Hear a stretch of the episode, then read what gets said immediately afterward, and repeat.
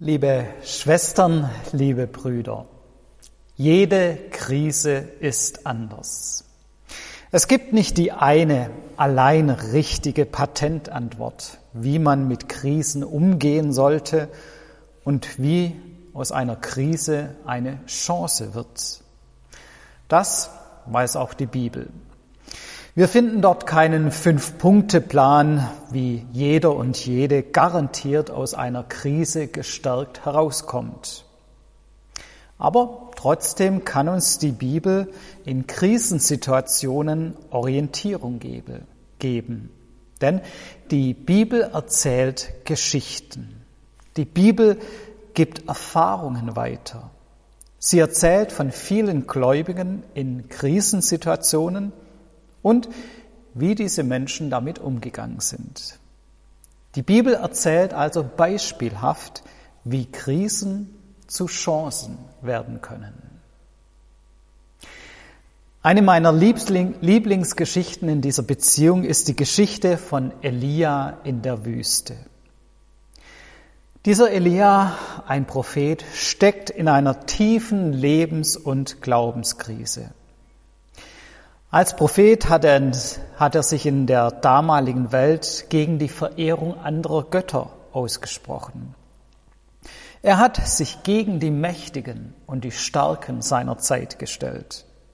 Er hat sich geweigert, neben dem Gott der Bibel auch andere Götter zu verehren. Und er hat teuer dafür bezahlen müssen. Er wird vom König verfolgt, er flieht deshalb in die Wüste und hat dort Todesangst. Er ist ganz auf sich allein gestellt. Er hat niemand mehr, der ihn unterstützt. Niemand, der ihn ermutigt. Er sitzt allein und verlassen in der Wüste fest. Er ist deprimiert. Er ist müde vom Kämpfen. Ja, er ist müde vom Leben. Er wünscht sich sogar den Tod. Und er stellt sich ganz sicher die Frage, warum lässt Gott das zu? Er hat sich doch für die Sache Gottes eingesetzt. Er war bereit, alles für Gott zu geben, für ihn zu kämpfen. Warum belohnt ihn Gott nicht dafür?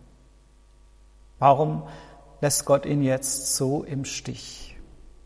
Warum ändert Gott nichts an seiner Situation? Das ist die Krise des Elia. Es geht für ihn um alles. Und das ist ja das Kennzeichen einer wirklichen Krise. Die bisherigen Gewissheiten und Sicherheiten zerbrechen und das Leben wird in Frage gestellt. Und für jeden Gläubigen bedeutet das in dieser Situation auch, dass der Glaube an Gott in Frage gestellt wird.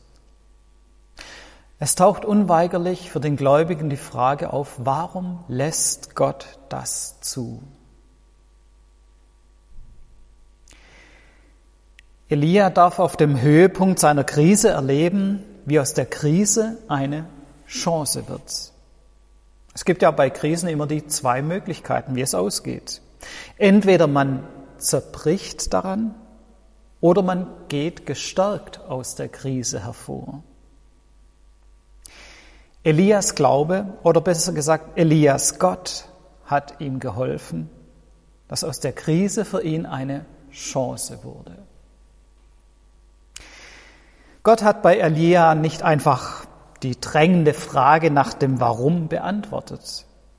Er hat keine einfachen Lösungen geschenkt, aber er hat Elia vermittelt, du bist in dieser Krise nicht allein. Elia durfte Gottes Nähe erfahren. Am Ende seiner Kräfte begegnet ihm ein Engel. Der Engel berührt ihn, weckt ihn auf und dann sagt er, Steh auf und iss. Und neben Elia steht dann schon griffbereit ein frisches Fladenbrot und ein Krug Wasser. Elia erfährt also, Gott kümmert sich um mich. Und zwar nicht nur durch ein paar nette und tröstliche Worte, sondern ganz handgreiflich. Gott kümmert sich zuerst einmal um die ganz körperlichen Bedürfnisse des Elia. Der Prophet hat Hunger. Und der Engel schenkt ihm ein Fladenbrot. Der Prophet hat Durst. Und der Engel schenkt ihm ein Krug Wasser. Der Prophet ist müde. Und der Engel lässt ihn zunächst einmal wieder einschlafen, damit er Kraft tanken kann. Gott kümmert sich also zunächst nicht um irgendwelche geistlichen Fragen des Elia, sondern zuerst einmal um die ganz grundlegenden körperlichen Bedürfnisse. Und erst nachdem diese Bedürfnisse gestillt sind, wendet sich Gott den Glaubenszweifeln und Fragen des Elias zu. Er schenkt ihm auch hier keine einfachen Antworten auf die Frage nach dem Warum. Aber er schenkt eine neue Gottesbegegnung. Elia wird an den Berg Horeb geführt. Dort hat schon einmal eine besondere Gottesbegegnung stattgefunden. Wir erinnern uns, am Berg Horeb begegnet Gott dem Mose in einem brennenden Dornbusch. Und er zeigt Mose seinen geheimnisvollen Namen. Ich bin, der ich bin. Oder ich werde sein, der ich sein werde. Oder ich bin für dich da. An demselben Berg zeigt sich Gott nun dem Elia. Durch die Krise hindurch bekommt Elia die Chance, einen neuen Blick auf Gott zu bekommen. In der Überwindung der Krise zeigt sich Gott auf neue Weise. Die Krise verändert das Gottesbild von Elia. In der damaligen antiken Welt war es für die Menschen normal, dass sie Gott und die Götter ihrer Kultur, dass sie diese Götter mit gewaltigen Naturphänomenen, Wetterphänomenen in Verbindung brachten. Für die Menschen der Antike zeigte sich Gott in Wind und Wetter, im Sturm und Blitz, im Beben der Erde, in der Kraft und der Macht des Feuers. Aber Elia darf eine ganz neue, andere Seite von Gott entdecken. Auf wunderbar zurückhaltende Weise wird an dieser Stelle ein tiefer Wesenszug von Gott offenbart. Die Bibel schreibt, Zuerst kam ein gewaltiger Sturm, der Berge sprengte und Felsen zerbrach. Der zog vor dem Herrn her, aber der Herr war nicht im Sturm. Nach dem Sturm kam ein Erdbeben, aber der Herr war nicht im Erdbeben. Nach dem Erdbeben kam ein Feuer, aber der Herr war nicht im Feuer. Nach dem Feuer kam ein sanftes, feines Flüstern. der allmächtige Gott, der die ganze Welt erschaffen hat, der Herr über Sturm, Erdbeben und Feuer, er zeigt sich dem Elia nicht in diesen gewaltigen Naturphänomenen. Nein, er begegnet Elia in einem sanften, feinen Flüstern. Der hebräische Ausdruck, den die Bibel hier gebraucht, ist gar nicht so leicht zu übersetzen.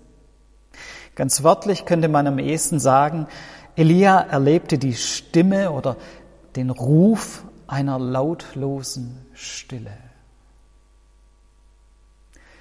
Das ist eine ganz einzigartige Beschreibung Gottes, die es so sonst nirgends in der Bibel gibt.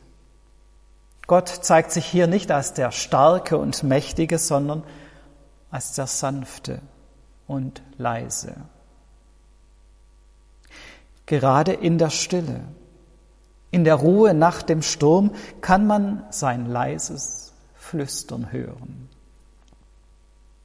Und das ist ja vielleicht auch ein Sinnbild für die Erfahrung des Elia.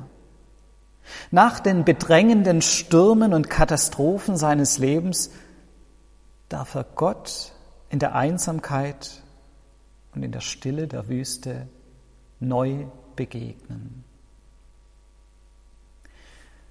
Ohne seine tiefe Lebenskrise hätte er diese Erfahrung nicht gemacht.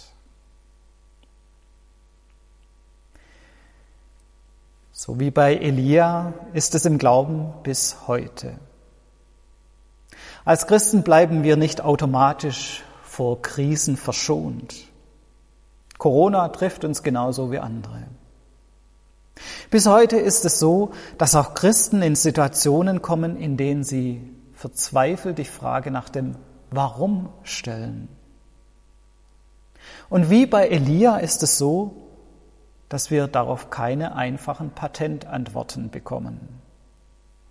Gott mutet auch uns Krisen zu und er schenkt keine einfachen und bequemen Wege aus dieser Krise heraus. Aber wie Elia dürfen wir auch heute noch die Erfahrung machen, dass Gott in schweren Zeiten an unserer Seite ist, dass er durchträgt, dass er Kraft schenkt zum Durchhalten. Und wie Elia dürfen wir auch heute noch erleben, dass die Krise auch eine Chance sein kann. Eine Chance, dass durch die Krise hindurch der Glaube gestärkt wird. Eine Chance, dass uns in der Krise Gott neu begegnet. Eine Chance, dass sich in der Krise unser Gottesbild verändert, erweitert. Ich selbst und viele andere Christen haben diese Erfahrung machen dürfen. Ja, in jeder Krise steckt die Gefahr, an Gott und dem Glauben zu verzweifeln. Aber es steckt auch die Chance darin, im Glauben und im Vertrauen zu wachsen. Gott auf neue Weise zu erleben und zu erfahren. Das ist kein Automatismus und es bleiben Fragen offen. Aber, das habe ich erlebt, das haben viele erlebt, eine Krise kann die Chance bergen, Gott neu zu entdecken, Gottes Stimme zu hören, und zwar als ein sanftes, leises Flüstern. Amen.